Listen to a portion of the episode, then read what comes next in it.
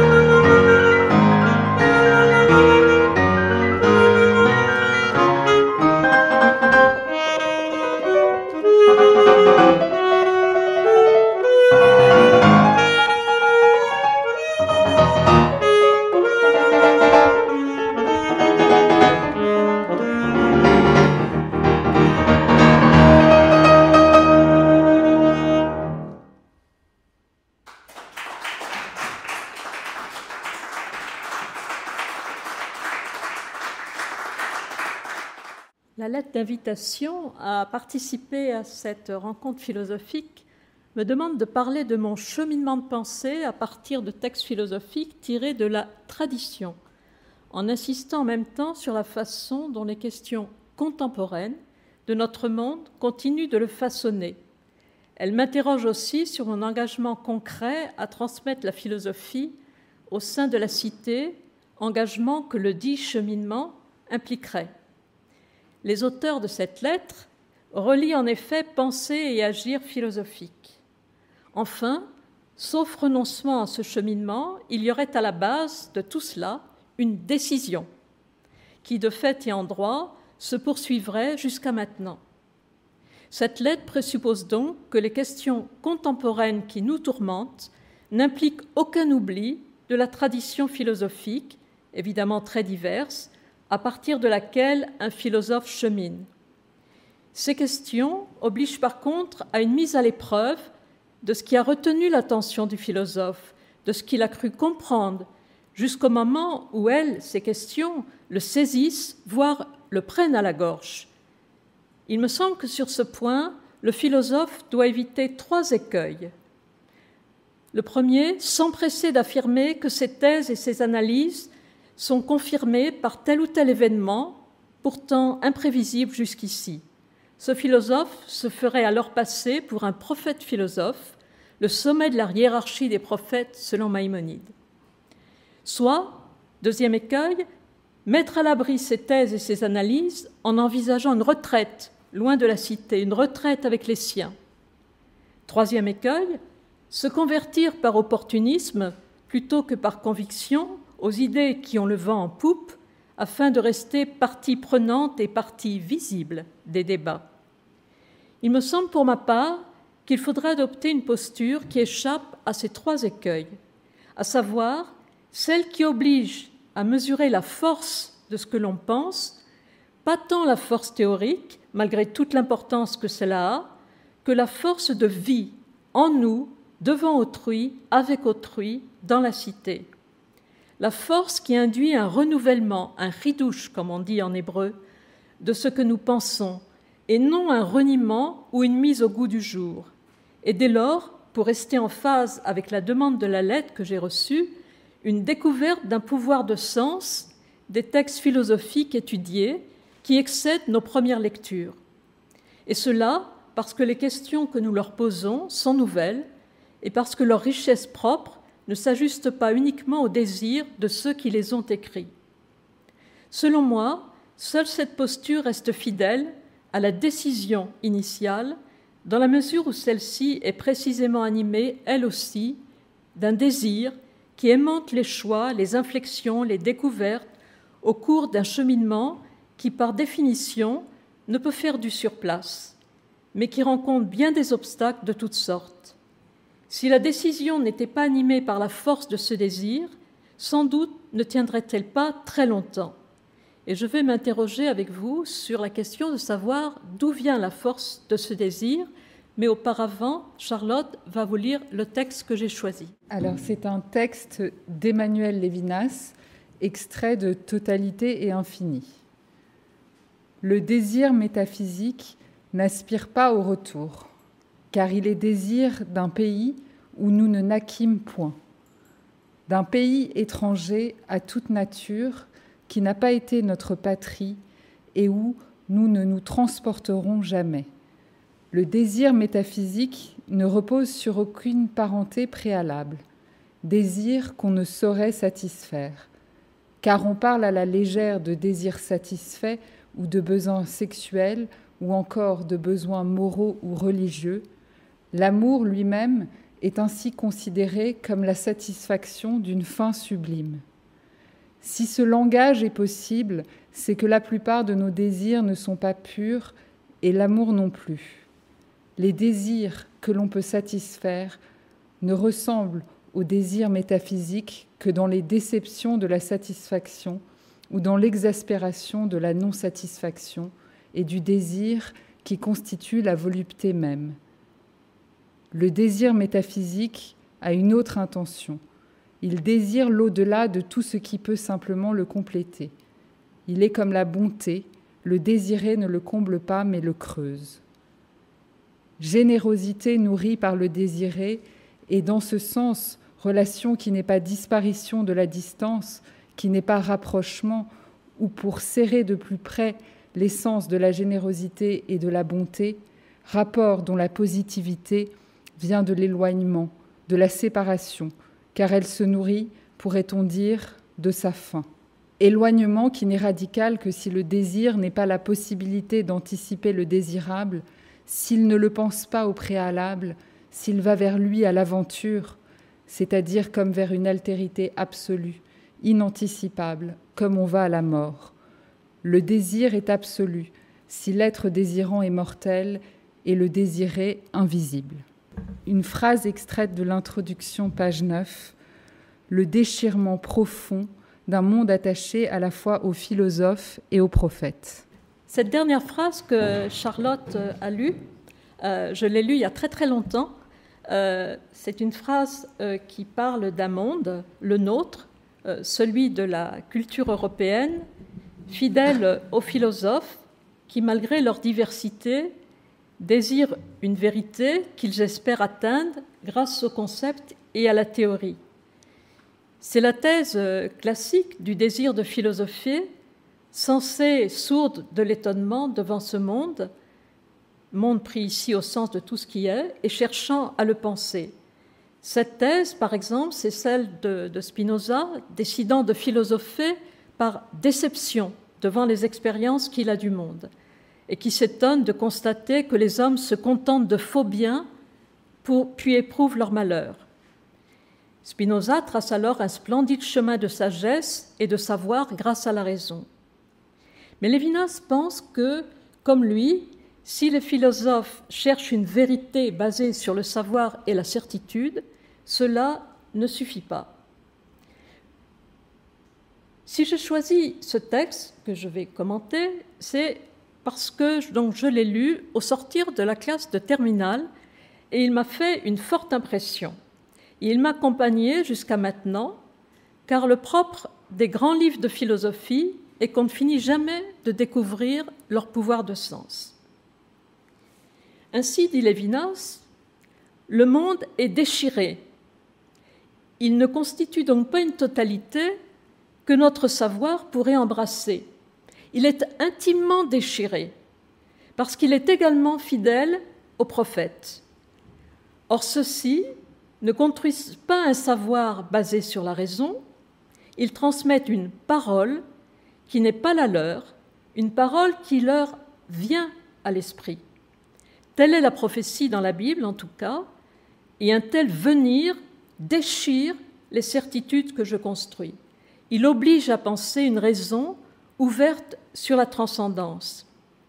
Lévinas la relie au bien, non pas à celui que le philosophe désire contempler, comme dans la philosophie de Platon, car ce bien-là reste encore à la mesure du philosophe, mais au bien qui creuse mon désir jusqu'à lui faire découvrir l'obligation de se trouver des ressources pour donner à autrui ce que nul ne peut se donner à soi-même.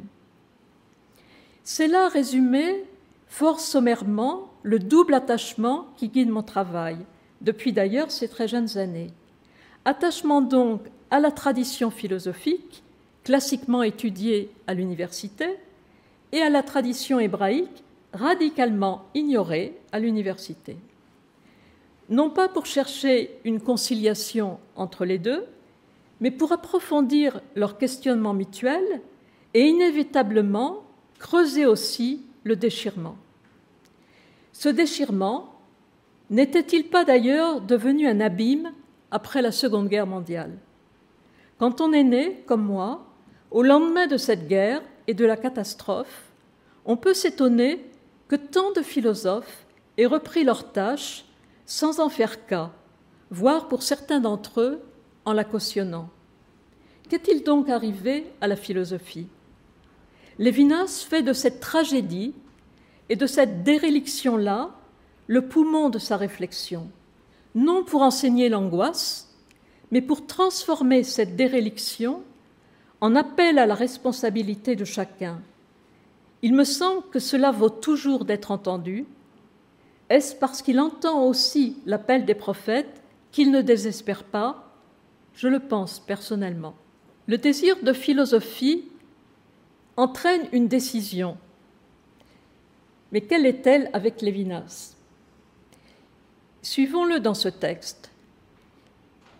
Il pense le désir non comme l'épreuve d'un manque, d'une souffrance en soi-même, qui conduirait à chercher ce qui pourrait le combler, l'apaiser et rendre enfin heureux, mais comme l'épreuve de la rencontre avec de ce qui creuse en soi-même un manque qui ne lui préexistait pas.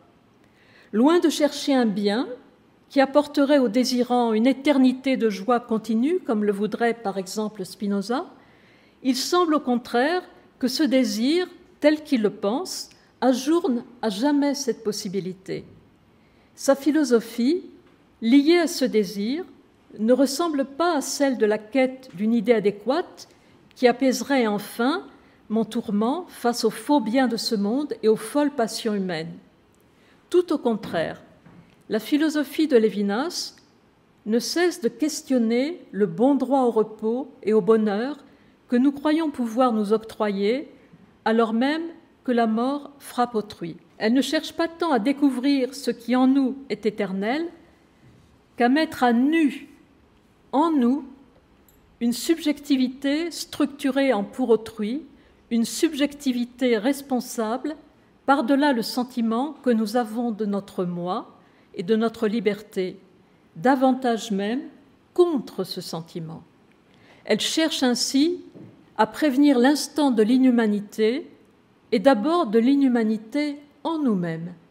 Or cet instant est toujours celui de maintenant. Dès lors, ce qu'il appelle le désir métaphysique, c'est-à-dire l'aspiration à un ailleurs ou à une altérité irréductible à l'immanence de ce monde, ce désir donc ne peut jamais être comblé par tel ou tel bien du dit monde, fût-ce celui que constitue une philosophie remarquable.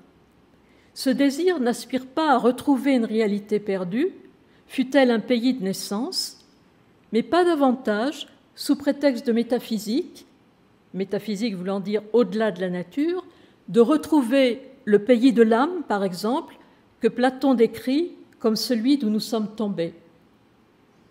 Le désir, dans ces deux cas, ferait éprouver à chacun son étrangeté au monde, il viserait à retrouver ce qui fut perdu et non à découvrir une quelconque altérité, comme si nous avions perdu un parent que nous rechercherions à trouver. D'où la vive critique par Lévinas constamment de la nostalgie. Il ne s'agit pas, selon lui, de rentrer chez soi, nostalgie, ou de jouir d'une éternité de joie, ou de se nourrir enfin de l'ambroisie des dieux, comme Platon, mais de désirer un pays où nous ne naquîmes point, de quitter ces lieux d'ancrage rassurants ou tout simplement familiers, malgré leurs souffrances, de partir sans se retourner, comme Abraham dans la Bible, et que Lévinas aime à opposer à Ulysse. Or, quand on part ainsi, on ne sait jamais exactement où on arrivera. Arrivera-t-on même quelque part, là où il ferait bon vivre en toute joie? Le philosophe est convié ici à en prendre le risque, mais pourquoi? Et qu'est-ce que cela signifie? Si le désir pouvait être satisfait, dit-il dans le texte, cela signifierait que je confonds le désir et le besoin. Le besoin assimile en effet à soi ce qui est autre, il le fait sien, comme le pain que je mange, et il le fait ainsi disparaître comme tel. Le concept, selon Lévinas, a la même ambition, car jusque dans sa subtilité la plus audacieuse, il reste allergique à l'autre, il veut s'en saisir, le comprendre, à cet égard, parler de besoins sexuels, moraux ou religieux annule le désir au sens de Lévinas. Dans les trois cas, en effet, il s'agit de réduire celui ou ceux que l'on cherche à ce qui nous convient. Penser Dieu comme devant satisfaire nos demandes relève d'une telle confusion ou d'une telle impureté, comme il l'écrit. Penser mon partenaire amoureux comme celui, celle, qui doit m'apporter uniquement du plaisir également. avec en su la déception qu'il ou elle ne s'ajuste jamais à ce que moi je désire. Il frappe à ma porte et je ne suis pas prête. Quand je me décide à ouvrir, il est parti, dit le Cantique des Cantiques dans la Bible. Jamais l'un ne s'ajuste à l'autre, parce que le désir n'est pas cela. Tel est aussi le pathétique inévitable de l'amour. Autrui qui n'est pas mon semblable, mais un autre irréductible à moi, un désiré paradoxal, car il m'oblige davantage qu'il ne me satisfait. Le désiré, dit-il, ne comble pas, mais creuse. Il creuse le désir. Il m'oblige à me trouver des ressources pour lui répondre, pour ne pas l'abandonner à son sort. D'où générosité nourrie par le désiré, et toujours plus exigeante qu'elle ne parvient jamais à se rendre adéquate à ce que le désiré lui demande. Je note ici, et cela est considérable dans la philosophie de Lévinas, qu'il s'agit de penser une relation asymétrique entre celui dont le désir devient générosité pour autrui et cet autrui qui oblige ce désir à devenir générosité. Jamais Lévinas ne laissera penser que cet autrui pourra un jour nous rendre l'appareil. Je précise, pour pallier un grave contresens, qu'il ne s'agit pas de désirer satisfaire tous les désirs d'autrui, mais d'éprouver sa fragilité et les menaces qui pèsent sur elle, comme en appelant à moi, à ma réponse. Et cela, même si l'autrui en question ne me demande explicitement rien de précis. Mon désir n'anticipe pas, ce faisant, ce qu'il fera éventuellement pour moi. Seule l'asymétrie permet de l'éprouver et de découvrir la générosité évoquée dans ce texte. Le désir est absolu, en ce sens aussi, et le désiré, fût-il devant moi, est invisible, inanticipable. Parenthèse. Justifiée par le fait que la lettre qui m'invite à partager cette rencontre avec vous évoque les questions contemporaines. En l'occurrence, j'évoquerai l'actualité immédiate. Quand Lévinas parle du visage d'autrui, dans son œuvre. Il ne décrit pas un phénomène qui se donne à moi dans la visibilité. Il décrit comment le visage, irréductible à ce que je vois, parle, sans même qu'il le fasse explicitement d'ailleurs, et creuse en moi le désir, non de mieux le connaître ou de posséder son corps, mais le désir de cette générosité pour lui dont parle le présent extrait. Générosité qu'il déploie sous le nom de responsabilité dans son œuvre et non comme mouvement spontané de venir au secours d'autrui ou de se montrer bienveillant envers lui. C'est pourquoi, soit dit en passant, les remarques de ceux, nombreux, d'après ce que j'ai entendu, qui se lamentent sur les masques que nous devons porter, en cherchant des arguments dans les propos de Lévinas sur le visage, ne me semble pas l'avoir lu attentivement. Un masque ne change c'est une bonne nouvelle, je pense, un masque ne change strictement rien au visage, selon Lévinas. Il accentue au contraire la vulnérabilité d'autrui, vulnérabilité dont je suis responsable. Je m'achemine vers la conclusion.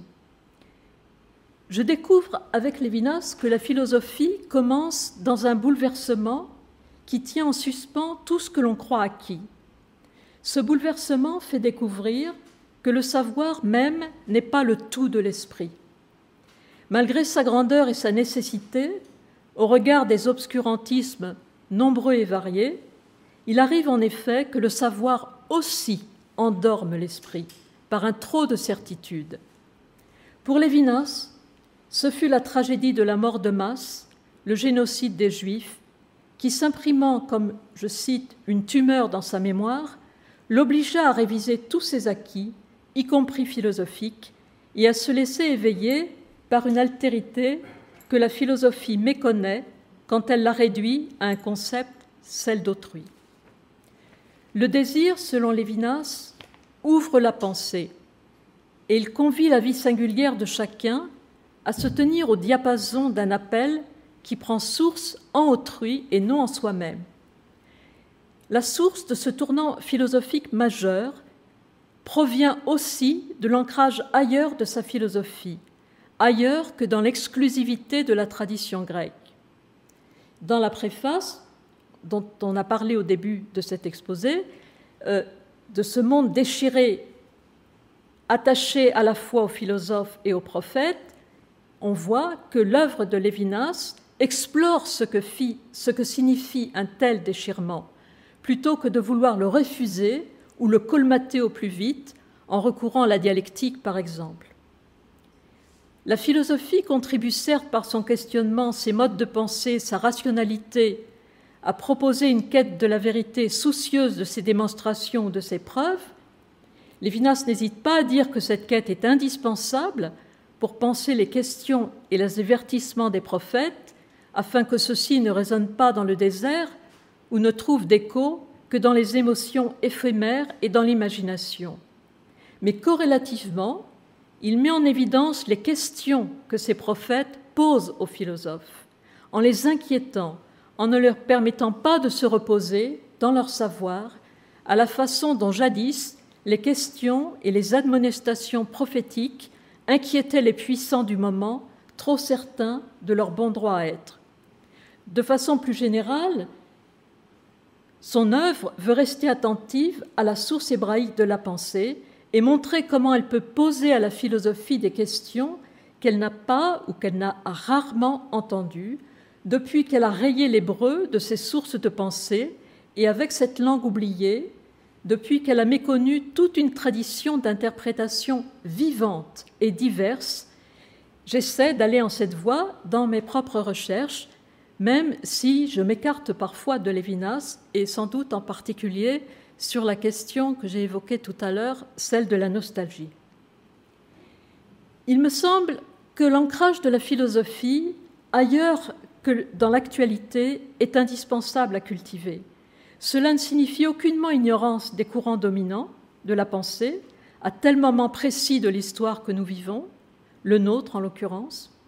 Ces courants tentent ainsi aujourd'hui de répondre à de multiples urgences telle celle d'un temps menacé par des catastrophes redoutables, la pandémie, le destin même de la Terre, d'un temps secoué par des remises en question qui se veulent radicales concernant le genre, le racisme, l'animalité, le lien à la technologie, et par la montée de courants politiques aux très sombres couleurs. Cela est évidemment d'importance cruciale.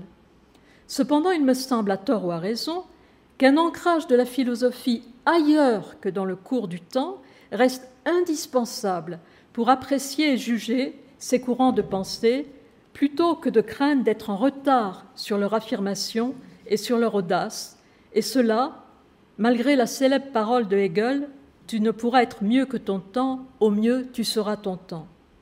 Il me semble d'ailleurs, il me semble pas d'ailleurs qu'il s'agisse de prétendre être mieux que son temps en cultivant un ancrage ailleurs, ce sont plutôt les courants dominants d'une époque qui cherchent cela qui veulent être en avance et entendent intimider ou stimuler ceux qui traînent en chemin, au nom d'une urgence qui doit s'inscrire dans le tempo des philosophes.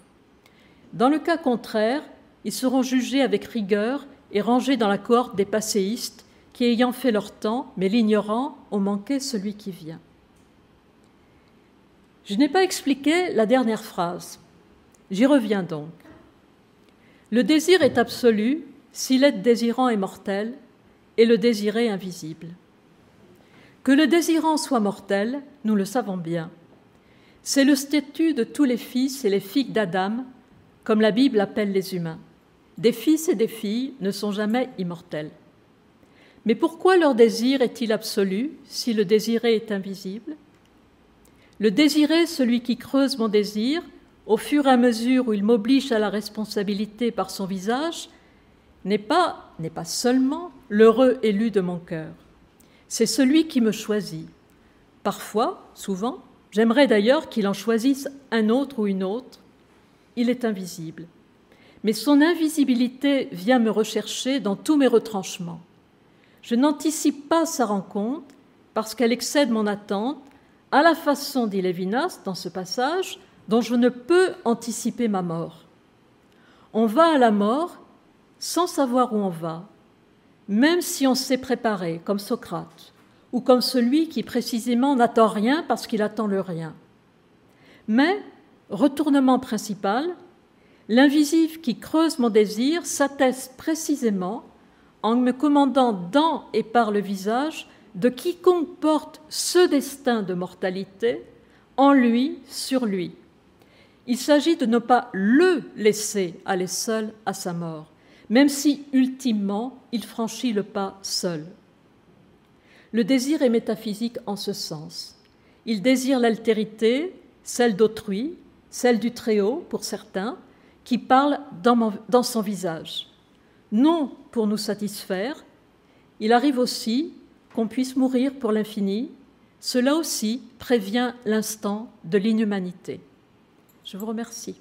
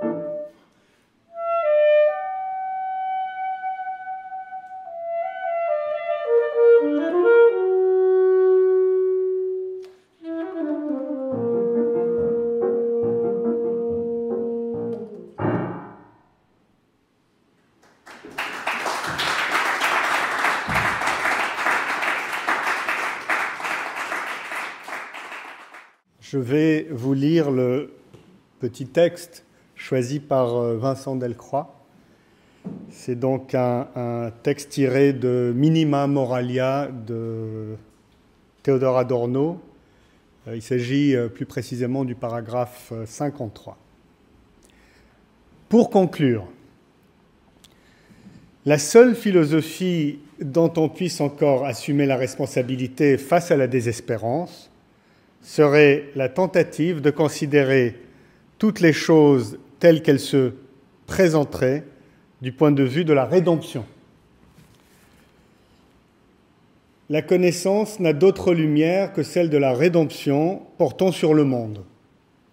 Tout le reste s'épuise dans la reconstruction et reste simple technique il faudrait établir des perspectives dans lesquelles le monde soit déplacé, étranger, révélant ses fissures et ses crevasses, tel que, indigent et déformé, il apparaîtra un jour dans la lumière messianique.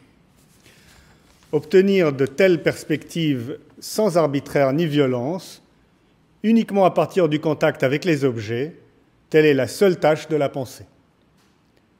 C'est la plus simple, parce que la situation appelle impérativement une telle connaissance, voire parce que la négativité parfaite, une fois regardée en face, se concentre en écriture spéculaire de son contraire.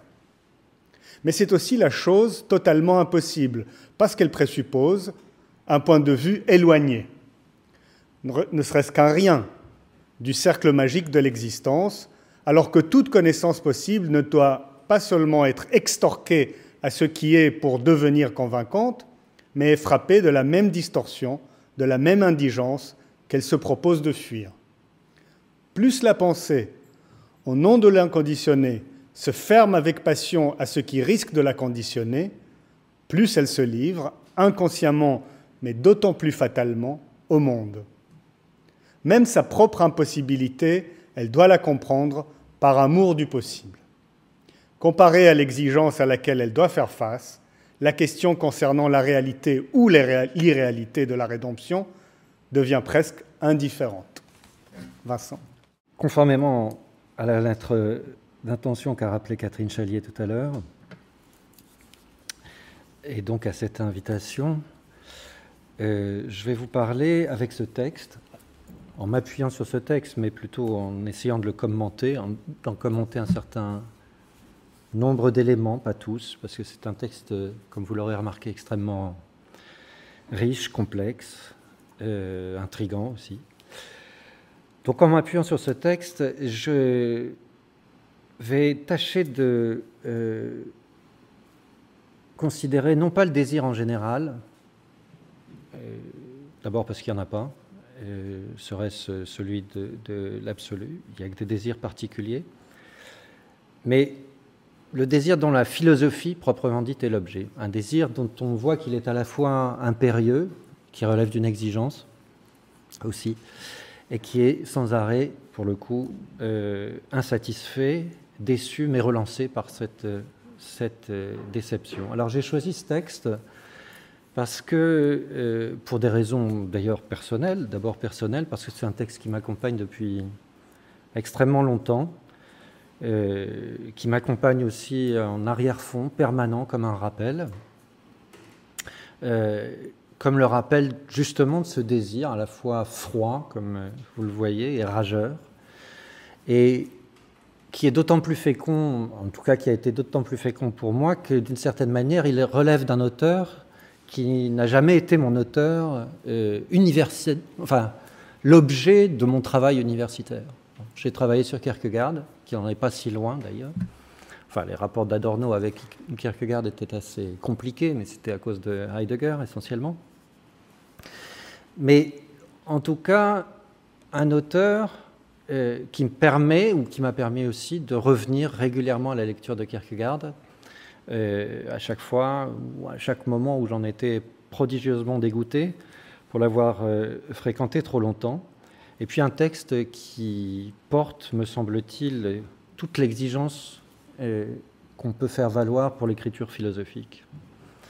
Donc la question, ou plutôt ce dont ça parle, la chose du texte en question, c'est ce qui peut pousser à désirer la philosophie maintenant. Mais il est frappant de voir d'ailleurs que dans ce texte, il n'est pas question de désir, justement. Et ce n'est pas par provocation que je l'ai choisi, mais parce qu'il substitue à l'idée d'une volonté de philosopher d'un désir, qu'il soit spontané ou commandé, qu'il soit naturel ou entretenu par l'institution, par d'autres exigences, qui sont toutes en elles-mêmes euh, louables, comme celle de l'enseignement, et qui lui substitue donc à ce désir naturel ou institué une exigence euh, et une responsabilité. Alors, avant de m'interroger sur cette euh, responsabilité qui nous incomberait, la nécessité de faire de la philosophie dans ce cas-là, ou de s'y livrer, ou de la vouloir en tous les cas, et comme on voit immédiatement, de vouloir quelque chose qui est à la fois requis, qui doit être possible, et dont la possibilité est, absolument indissociable de son impossibilité réelle. C'est ça qui est intrigant, évidemment. Enfin, c'est l'une des choses qui est intrigante dans ce texte. Mais la première chose intrigante, à dire vrai, et que ne rend peut-être pas tout à fait la traduction française, c'est la situation de ce texte. Comme Raphaël l'a rappelé, c'est le paragraphe 153 des Minima Moralia, c'est-à-dire le dernier. Le dernier, c'est-à-dire le texte qui clôt. L'un des ouvrages qui, à mon sens, est un des plus beaux ouvrages de la littérature philosophique du XXe siècle, qui s'inscrit dans une grande tradition d'écriture en langue allemande, d'écriture philosophique, mais aussi d'écriture littéraire, très enracinée dans un rapport au romantisme allemand, indéniable. Donc ce texte clôt, et non pas ouvre, la philosophie en tout cas celle qui se développe, celle d'Adorno, celle qui se développe dans les minima moralia. Ça s'ouvre par la fin, ou ça commence par la fin. Le titre et les, titres à chaque fois des paragraphes des minima moralia dans, euh, chez Adorno sont tous ciselés. Euh, aucun n'est laissé au hasard et aucun, d'une certaine manière, ne décrit réellement ce dont parle le paragraphe. C'est toujours intrigant.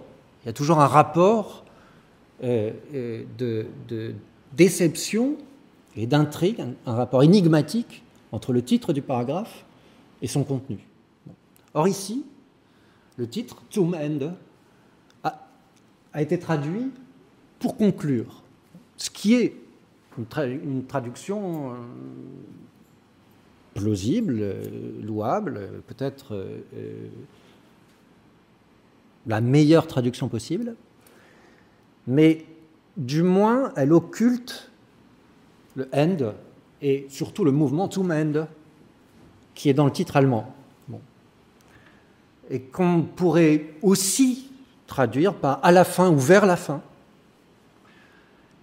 et qui renouvelle, à dire vrai, le caractère contradictoire du texte. Puisque certes c'est un texte qui vient à la fin, et certes, d'une certaine manière, il se place dans la fin, puisqu'il est question de la rédemption, puisque la philosophie vraie, authentique, voilà un terme que détestait Adorno, comme vous le savez, que la philosophie, dans la seule manière dont on puisse l'assumer, se fait au jour de la rédemption et au jour, c'est-à-dire à la lumière de la rédemption, donc à la fin, mais que c'est là que ça commence. Et assurément, l'ensemble des minima moralia euh, d'Adorno est hanté par cette fin, c'est-à-dire le contemporain lui-même, c'est-à-dire le temps présent dans lequel nous sommes toujours prêts ou toujours proches de la fin, non pas au sens où l'histoire dans son mouvement continu se rapprocherait inéluctablement d'une fin catastrophique, mais parce que la fin est toujours là, dans le monde lui-même, c'est-à-dire dans le temps présent. Et ce, du coup, ce mouvement, ce zoom end, n'est que très partiellement décrit par l'idée de conclure, ce qui en soi serait déjà un paradoxe. C'est-à-dire que même s'il s'agit d'une conclusion, d'un paragraphe de conclusion, comme on dit, cette conclusion est le commencement véritable de la philosophie. Alors qu'est-ce qu'on a fait avant? C'est-à-dire que, à quoi sert d'avoir lu tout ce, qui, tout ce qui précédait, puisque d'une certaine manière, on n'a pas encore commencé, ou on n'aurait pas encore commencé à réellement philosopher. Et d'autant moins que ce, vers quoi on aspire lorsqu'on désire la philosophie ainsi définie ne peut pas avoir lieu et ne peut pas avoir eu lieu encore. L'ensemble du texte est sous le séquestre, en quelque sorte, d'un conditionnel qui oblige, d'une certaine manière, l'exercice philosophique à l'inactualité permanente. Et pourtant, cette inactualité, voilà ce qu'il faudrait faire. Je vais revenir là-dessus parce qu'il ne s'agit pas d'un texte programmatique. Mais cette inactualité est en même temps ce qui fait le présent de la philosophie. Ce qui est étonnant, du coup, concernant encore une fois la position de ce texte, c'est qu'elle assigne une place au philosophe et une place qui est à la fois un, lieu et un moment. Mais un lieu impossible à trouver, on va le voir, ou plus précisément difficile à trouver, ce qui est, je le concède, pas du tout la même chose, un lieu difficile à trouver et un moment inassignable, que dénote le conditionnel, justement. Donc c'est ça la position que nous devrions, ou à laquelle nous devrions aspirer pour faire de la philosophie. Un non-lieu ou un lieu décalé par rapport à celui dans lequel nous nous trouvons, et un moment décalé lui-même, qui est éclairé par la lumière de la rédemption, ou la lumière messianique. La position du philosophe, on concédera de ce point de vue-là, elle se définit essentiellement par l'inconfort.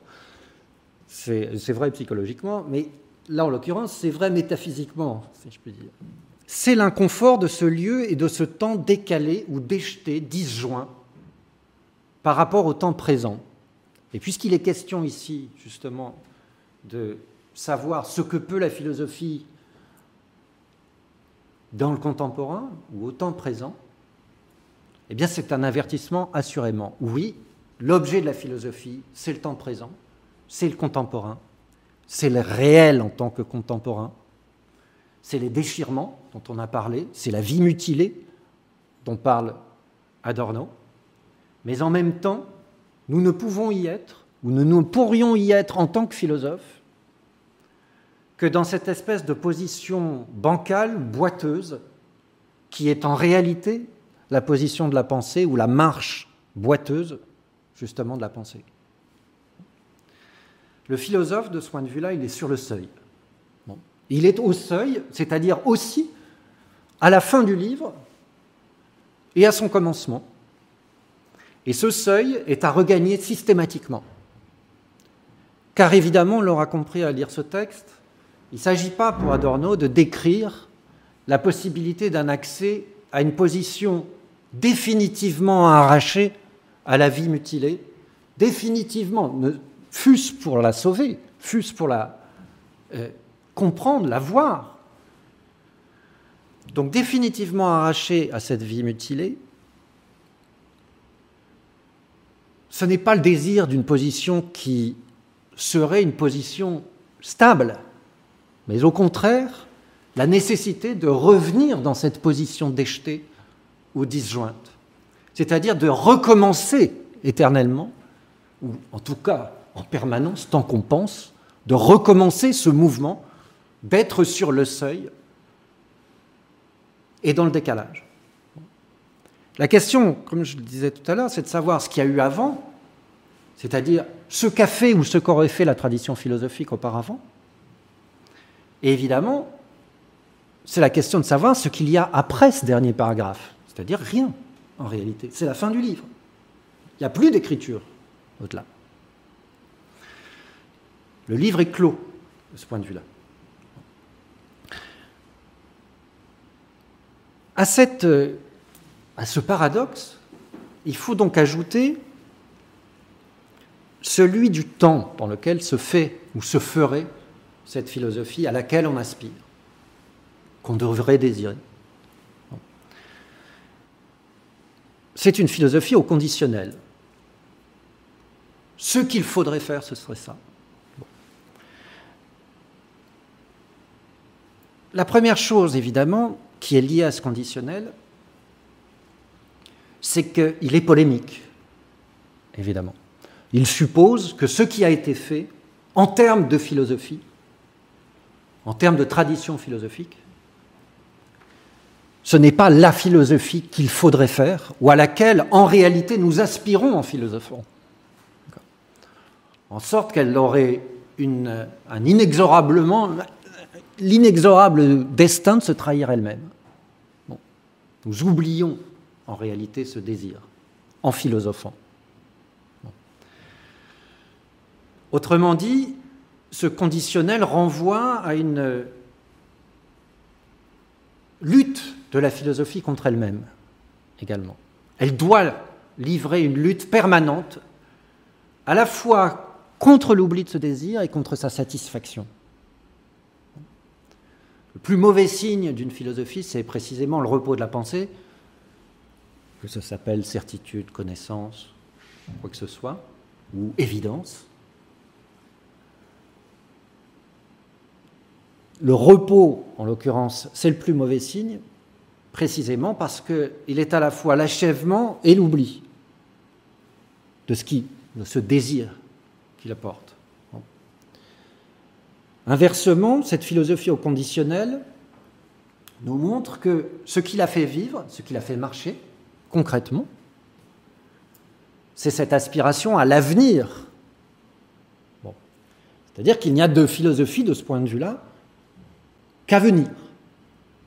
Elle est toujours à venir, toujours reportée, toujours recommencée, mais parce qu'elle est à venir. Mais, comme je le disais tout à l'heure, il ne faut pas se tromper sur ce conditionnel, et ce texte n'a pas valeur programmatique. Il ne s'agit pas de dire voilà ce qu'il faudrait faire, voilà ce qu'on devrait faire, voilà ce qu'on va faire. Il est commandé, ce conditionnel, par une impossibilité d'être à l'indicatif. Et une impossibilité qui tient tout simplement à l'impossibilité de la pensée elle-même. C'est-à-dire de réaliser ce qu'elle devrait faire, être au contact des choses, penser le concret. C'est-à-dire penser le temps présent. Le conditionnel, autrement dit, ici, est commandé par le caractère dialectique, voire purement contradictoire, de cette philosophie. Sa possibilité, qui restera, elle est toujours à venir, cette possibilité, qui restera toujours possibilité, ne reste possibilité que parce qu'elle c'est impossible, que parce que sa tâche est une impossibilité. Mais c'est cette impossibilité, inversement, qui l'a fait fonctionner. Pas simplement de le savoir, ce que dit le texte à la fin, pas simplement parce qu'elle est consciente de cette impossibilité, mais parce qu'elle l'a fait fonctionner, cette impossibilité. Autrement dit, ce conditionnel n'est pas conditionnel parce que sa tâche est inachevée, ou au sens où nous n'aurions pas, je vais y arriver, encore atteint l'état idéal de la philosophie, c'est-à-dire du savoir absolu. Une philosophie achevée.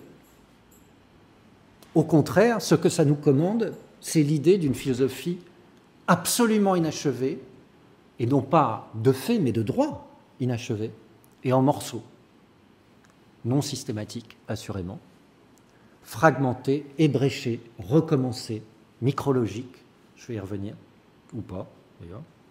Mais si, je vais y revenir en fait. Et du coup, ça signifie aussi que pour la mettre en œuvre, et c'est aussi le contresens qu'il faut éviter, pour la mettre en œuvre, nous n'avons pas besoin de conditions idéales.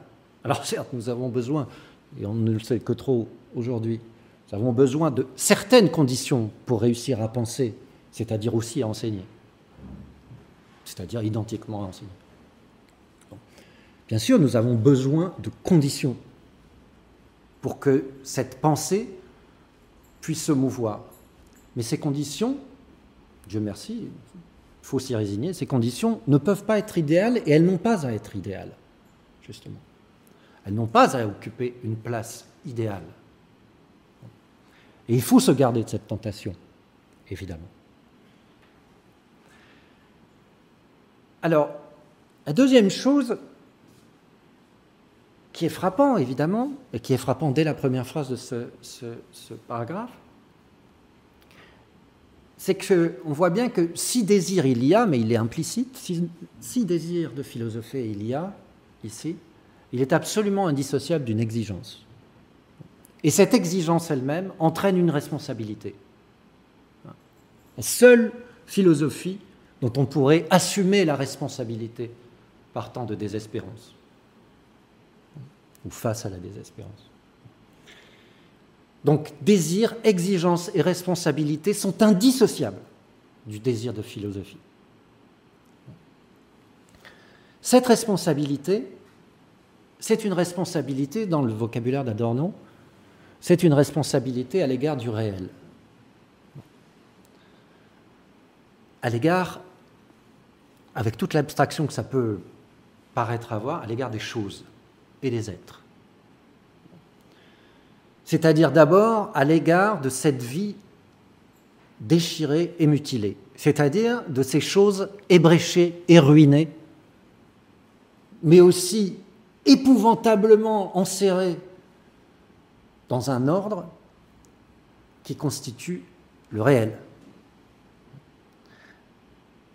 Cette exigence et cette responsabilité, elle vient et donc le désir de philosopher par elle, elle vient d'un, ou elle peut venir d'un sentiment proto-philosophique, en quelque sorte, qui n'est pas celui de l'émerveillement ou de l'étonnement, par quoi on fait généralement ou traditionnellement la racine depuis Socrate et Platon, Thomas Zane, la racine de la philosophie. Ni émerveillement, ni étonnement qui commanderait un désir d'explication du réel, mais scandale, qui demande réparation. Ce n'est pas la même racine. Scandale ou désespoir. C'est-à-dire quelque chose que Ernst Bloch, dans, l'esprit de l'utopie, résumé par une phrase qui a été célèbre à partir de ce moment, etwas fällt, quelque chose manque, quelque chose cloche, quelque chose cloche. En réalité, c'est ça, cette phrase triviale ou cette remarque triviale, c'est ça, la racine à la fois de l'exigence, de la responsabilité et du désir. Quelque chose cloche. Un désir douloureux, donc, à milieu de cet émerveillement qui produirait la connaissance à milieu aussi, ou pas exactement, en tout cas, de ce mouvement zététique dont parle Aristote, de cette recherche des causes. Oui, il y va aussi de la recherche des causes, mais pas seulement.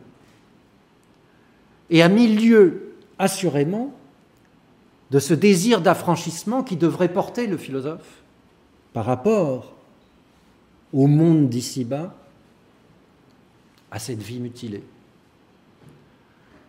c'est-à-dire celle qu'on a, que le néoplatonisme en particulier, ce mouvement qu'il aura contribué à assimiler à la philosophie elle-même, celui d'une élévation et d'un affranchissement, d'une ascension de l'âme.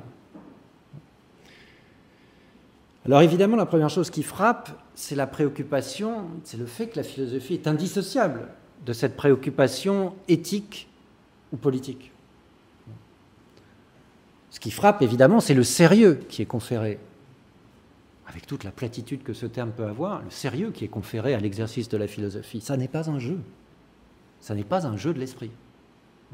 Ça n'est même pas le jeu de l'esprit, avec un E majuscule. Et ce qui frappe aussi, c'est la tonalité.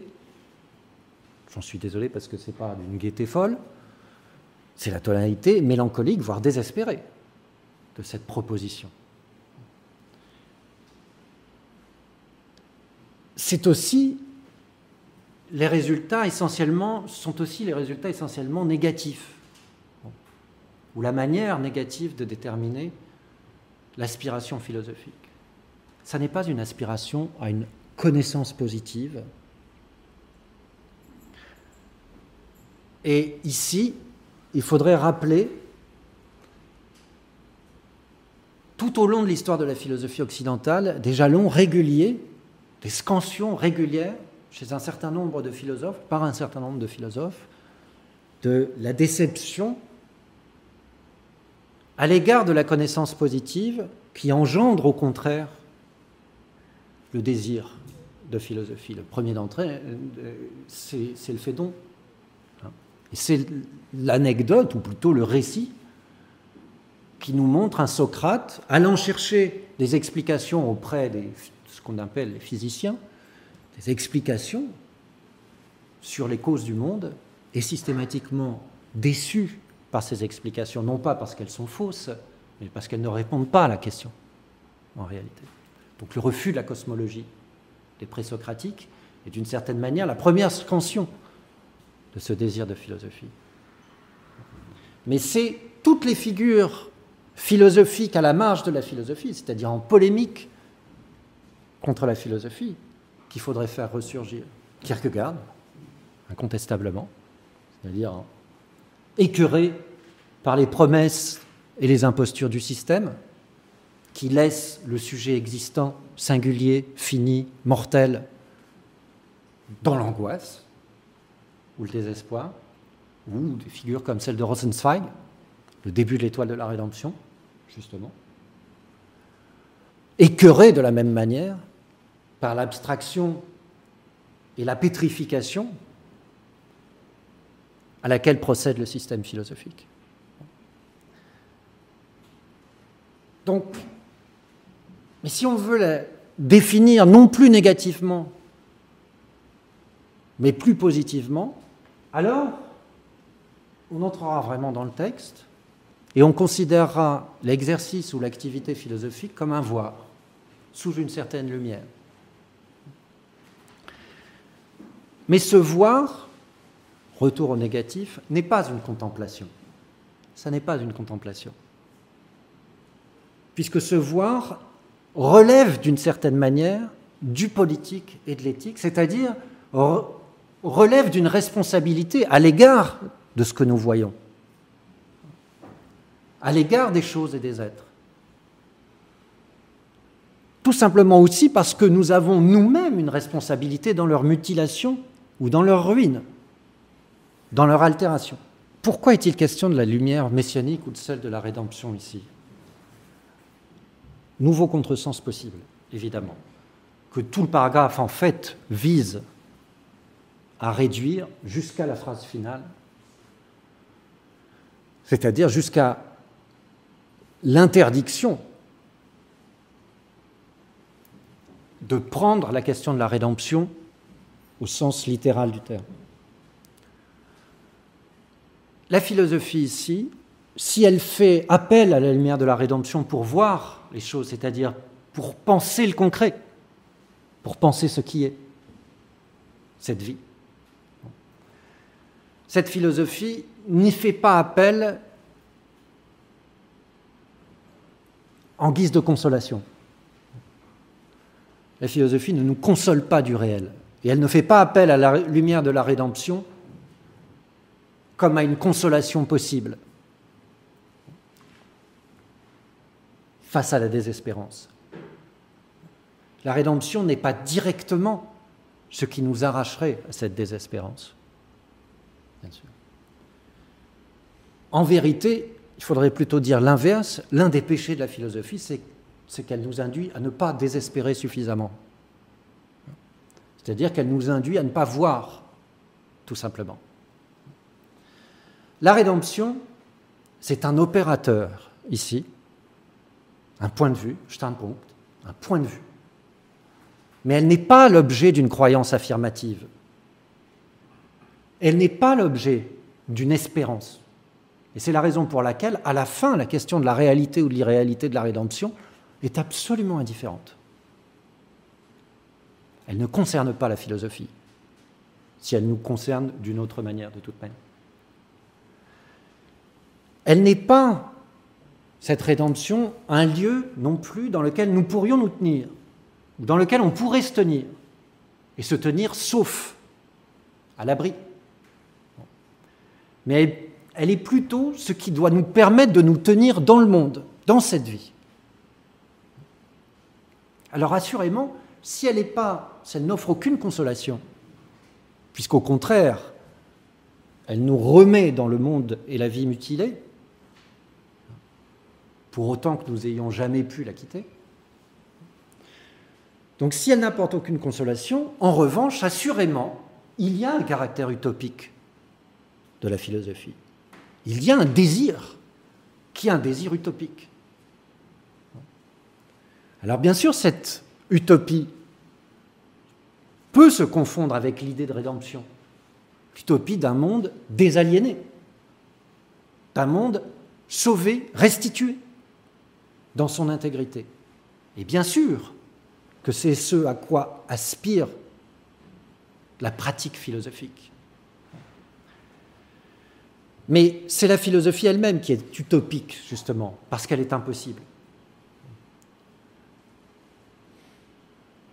La philosophie telle qu'elle devrait être, authentique ou vraie, est purement utopique. Précisément parce qu'elle est dans un lieu et dans un temps qui ne peut pas être, qui ne peuvent pas être. Et tout le cœur du paragraphe en question porte sur cette contradiction interne et montre à quel point cette contradiction interne, c'est ça qui fait fonctionner la philosophie, justement. Ce n'est pas ça qui l'empêche, mais au contraire, qui la fait fonctionner. Autrement dit, l'essentiel, c'est de ne pas oublier cette impossibilité. C'est ce que veut dire utopie également. L'utopie, elle n'est pas là pour qu'on y croie. Personne ne croit à une utopie. Elle se dénonce elle-même comme impossible. Et utopie au sens quasiment littéral, puisque le lieu où elle se pratique est un lieu impossible. Le temps dans lequel elle se pratique est un temps impossible. Il faudrait à la fois se tenir dans le monde et hors du monde, mais celui qui prétend s'y tenir, donc dans l'inconditionné, celui qui prétend s'y tenir ou en être définitivement affranchi est au contraire celui qui s'y livre avec la plus grande ingénuité. Donc c'est utopique. Il n'y a pas de lieu pour cette philosophie. Ou plus précisément, il faut donner une structure. Et c'est là-dessus que je terminerai. Il faut donner une structure à ce lieu impossible. Et ceci est conféré justement par la possibilité de voir les choses comme elles s'offriraient sous la lumière messianique. Qu'est-ce que c'est, je terminerai là-dessus, qu'est-ce que c'est que cette euh, lumière messianique? Alors, assurément, elle est convoquée, encore une fois de manière polémique, pour lutter contre une tendance propre à la philosophie bien connue, la tendance à l'abstraction, la tendance au décollement par rapport au concret ou au singulier, c'est-à-dire la tendance à la généralisation d'une part et à la totalisation d'autre part. Soit dit en passant, cette tendance bien connue de la philosophie à l'abstraction et à la totalisation, elle n'est pas propre à la philosophie, ou plus précisément, ce faisant, la philosophie ne fait que se calquer sur le monde lui-même. C'est le monde lui-même qui tend à l'abstraction et à la totalisation. La philosophie, de ce point de vue-là, est purement et simplement servile elle ne fait que reproduire conceptuellement l'ordre lui-même abstrayant et totalisant du monde.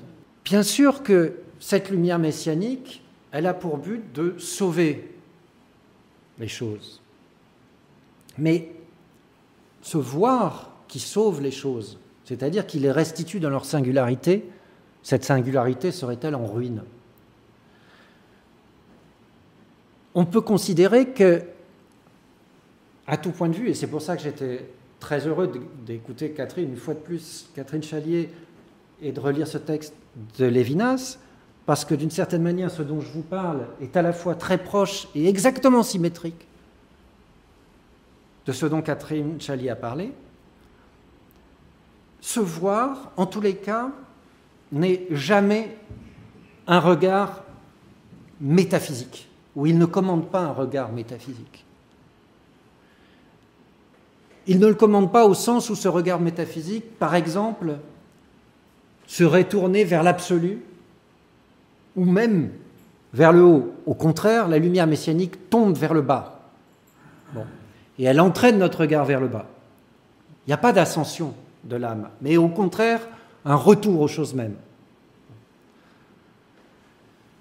C'est le contact avec les choses, dit Adorno, qui est le secret de cette philosophie. Mais ce contact est impossible. Être au plus près des choses, dans l'immanence radicale, c'est ça qui commande la micrologie d'Adorno et la fragmentation nécessaire de sa philosophie. Car les choses ruinées, la vie mutilée, les choses réduites commandent à chaque fois des fragments de discours. Et la lumière messianique sert, de ce point de vue-là, à les voir dans leur profil inédit, leur profil mutilé, alors même que cette immanence radicale qu'elle commande, l'immersion dans la vie mutilée, est aussi une cécité. Plus proche ou trop proche des choses, on ne les voit pas justement.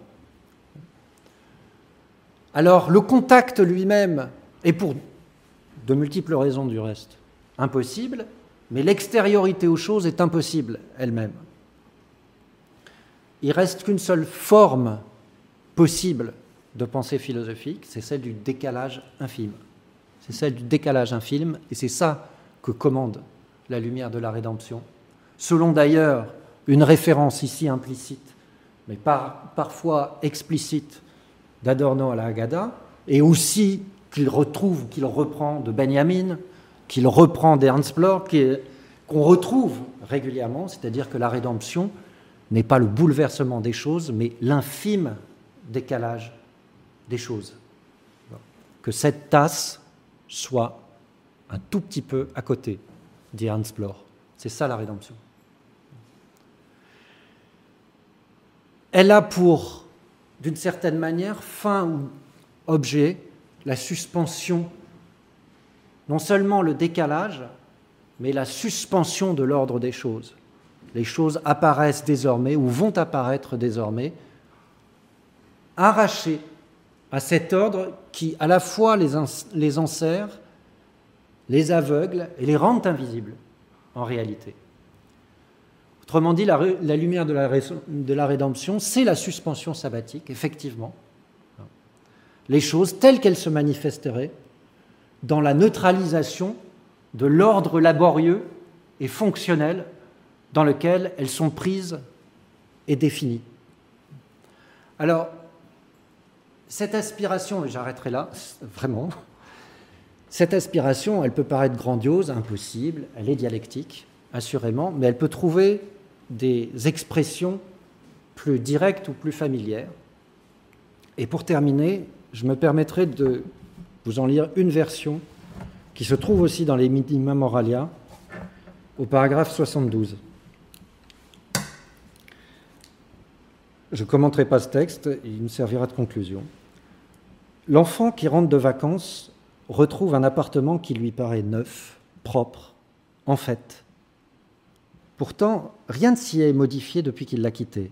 Il avait simplement oublié les obligations que rappellent chaque meuble, chaque fenêtre, chaque lampe, la maison a retrouvé sa paix du sabbat, et pendant des minutes, il est chez soi, dans cet univers unique de chambres, de pièces et de corridors, si bien que tout le reste de la vie devient mensonge en prétendant la chose même. Il n'en sera pas autrement avec le monde un jour, lorsque presque inchangé, presque inchangé, il apparaîtra dans la lumière constante d'un jour de fête, parce qu'il ne sera plus soumis à la loi du travail et que pour ceux qui rentreront chez eux, le devoir à accomplir sera facile comme un jeu de vacances. Je vous remercie.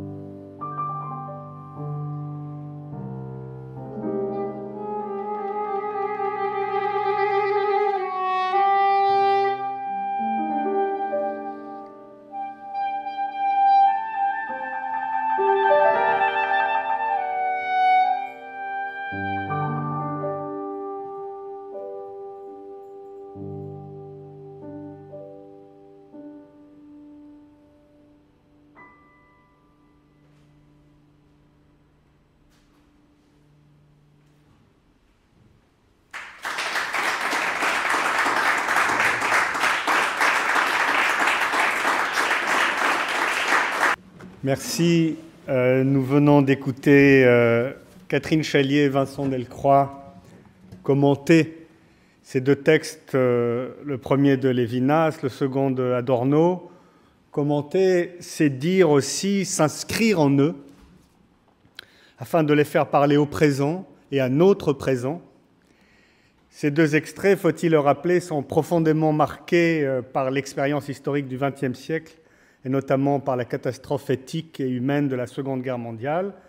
Mais je marquerai ici aussi en quoi ces mêmes textes ne cessent de nous parler, ne cesse à la fois de nous rappeler à notre histoire en nous rapportant au présent et en exigeant de nous de répondre à cette exigence, fait que le présent ne soit pas, ne soit jamais une répétition du passé et agit de telle sorte que l'avenir nous porte autrement vers la possibilité d'incarner une éthique de l'humain au nom de ce qui s'exprime depuis ce qui demeure irréductible dans l'existence humaine, la responsabilité pour l'histoire, pour notre survie dans l'histoire, pour l'avenir.